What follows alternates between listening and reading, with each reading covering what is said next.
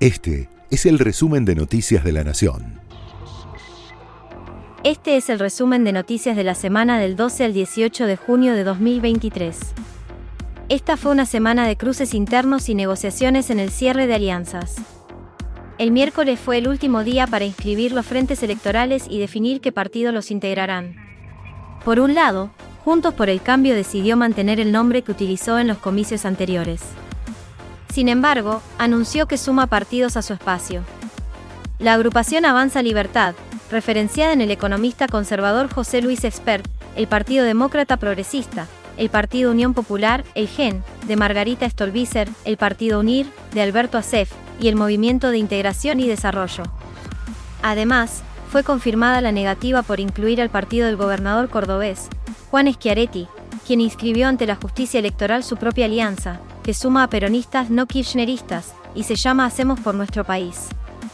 En tanto, el oficialismo dejó de lado el nombre Frente de Todos y pasa a llamarse Unión por la Patria. En el cierre de la semana decidió la constitución de su junta partidaria y el reglamento electoral que fijará los pisos y los porcentajes para la integración de las listas.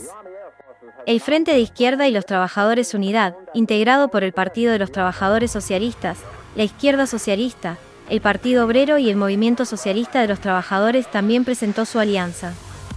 Por último, La Libertad Avanza, el partido de Javier Milei, también fue inscripto en medio de la salida de su candidato a gobernador de la provincia de Buenos Aires, el intendente de Chivilcoy, Guillermo Britos. Tras el anuncio del nuevo nombre del Frente Justicialista, esto dijo el presidente Alberto Fernández en una actividad oficial. Cristina y yo, por encima de cualquier diferencia, tenemos una misma imagen y mismo objetivo sobre el país que queremos construir. Por eso ella montó esto y por eso yo di orden de que se empiece a construir el primer cohete propulsor de nuestros satélites. ¿Por qué? Porque los dos creemos que la Argentina debe, puede y debe hacer eso. Ayer fundamos Unión por la Patria. ¿Y por qué fundamos Unión por la Patria? Pues la verdad creemos que lo que realmente confiamos en que podemos vivir en un país capaz de construir y desarrollar estas cosas, debemos estar unidos. Porque hay otros que no creen eso. Hay otros que no lo creen. No los voy a juzgar. Simplemente no lo creen. La inflación de mayo fue del 7,8%, según el INDEC. El índice de precios al consumidor registró en el quinto mes del año un aumento del 7,8% y acumuló 42,2% en lo que va del año. En los últimos 12 meses, la inflación alcanzó el 114,2% de aumento porcentual. La estimación se ubica por debajo de lo que esperaban las consultoras privadas, ya que se desaceleró con respecto a abril. Vivienda, agua, electricidad y combustibles fue el segmento que más subió el mes pasado con un alza del 11,9%, producto de la suba de tarifas en los servicios de electricidad y gas natural por red. El podio se completó con restaurantes y hoteles, 9,3%, y salud, 9%, esta última impulsada por el alza en medicamentos y en las cuotas de empresas de medicina prepaga. Por su parte, alimentos y bebidas avanzó un 5,8% en mayo que, junto con educación, con un 4,9%, fueron los dos segmentos con menores subas en el mes. Una familia porteña necesitó más de 340 mil pesos durante mayo para ser considerada de clase media. Según estadísticas de la ciudad de Buenos Aires, un grupo familiar de cuatro integrantes requirió ingresos por al menos 222.600 pesos para no caer bajo la línea de pobreza. Para no quedar en situación de indigencia necesitó 125,700 pesos, casi 6.000 más que el mes anterior. En medio del estupor por el caso Cecilia, el gobierno chaqueño ratificó las elecciones del domingo. Jorge Capitaniche continuó con su actividad electoral y cerró su campaña de cara a las elecciones del domingo. Mientras miles de personas se manifestaron en las últimas horas pidiendo el esclarecimiento del caso que se sigue en la justicia por la desaparición y muerte de la joven Cecilia Strisowski, que era la nuera de Merenciano Sena y Marcela Acuña, dos de los socios políticos del gobernador, de los que ahora intenta despegarse.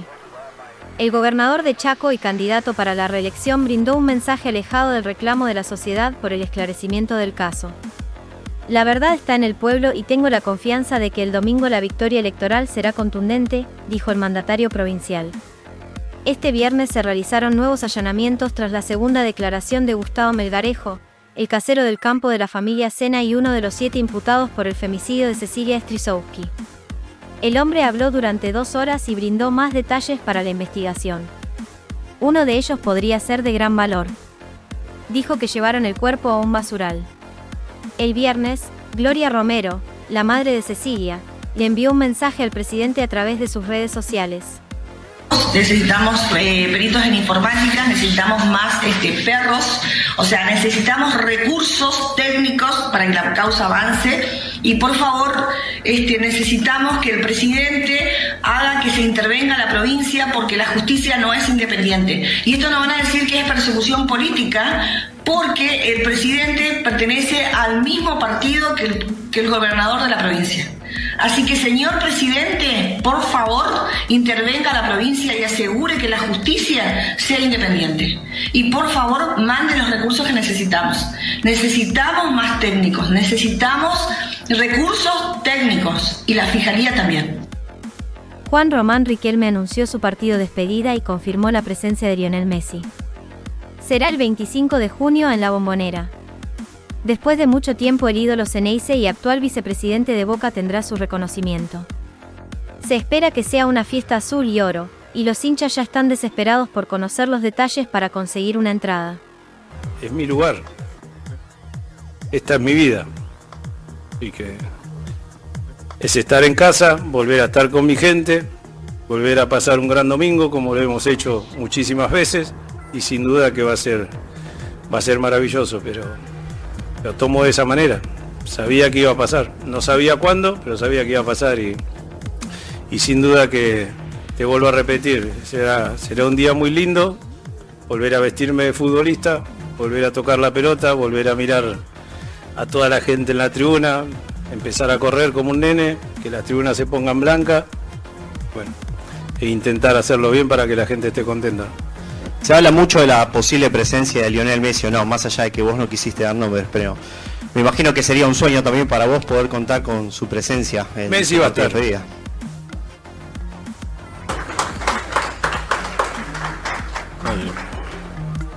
Para mí también es un sueño. Argentina ya está en Indonesia para cerrar su gira asiática. El conjunto dirigido por Lionel Scaloni abandonó China tras el partido en el que derrotó al seleccionado australiano, con goles de Lionel Messi y Germán Pesela. El encuentro además tuvo el esperado debut de Alejandro Garnacho, el delantero de 18 años que juega en el Manchester United, nacido en Madrid de madre argentina. Por su parte Messi, Di María y Otamendi abandonaron a la delegación para empezar sus vacaciones. El lunes la albiceleste tendrá su segundo y último encuentro programado para esta fecha FIFA, ante el combinado local en Yakarta. Será a las 9 y 30 de nuestro país. Esto decía Lionel Messi una vez terminado el partido en Pekín, respecto a la posibilidad de jugar el próximo Mundial. Disfrutamos de estar acá, como lo venimos repitiendo hace, tiempo ya. Y, bueno, nada, hoy una vez más acá, complicado de jugar, mucha humedad, mucho calor, estaba pesado, pero, pero bueno, más allá de, de todo, seguimos, seguimos con la misma idea y, y creciendo. Cuando dijiste lo próximo mundial no quisiste ser terminante, sino ir decidiendo con el paso del tiempo, digamos, algo así. No, bueno, eh, yo creo que lo que dije eh, es algo normal, ¿no? Por edad y por tiempo. eh, es difícil que se dé, pero, pero, pero bueno, como dije recién, disfruto el, momento, el día a día, el estar, el, estar acá. Ahora vienen eh, partidos eliminatorios, después la Copa América.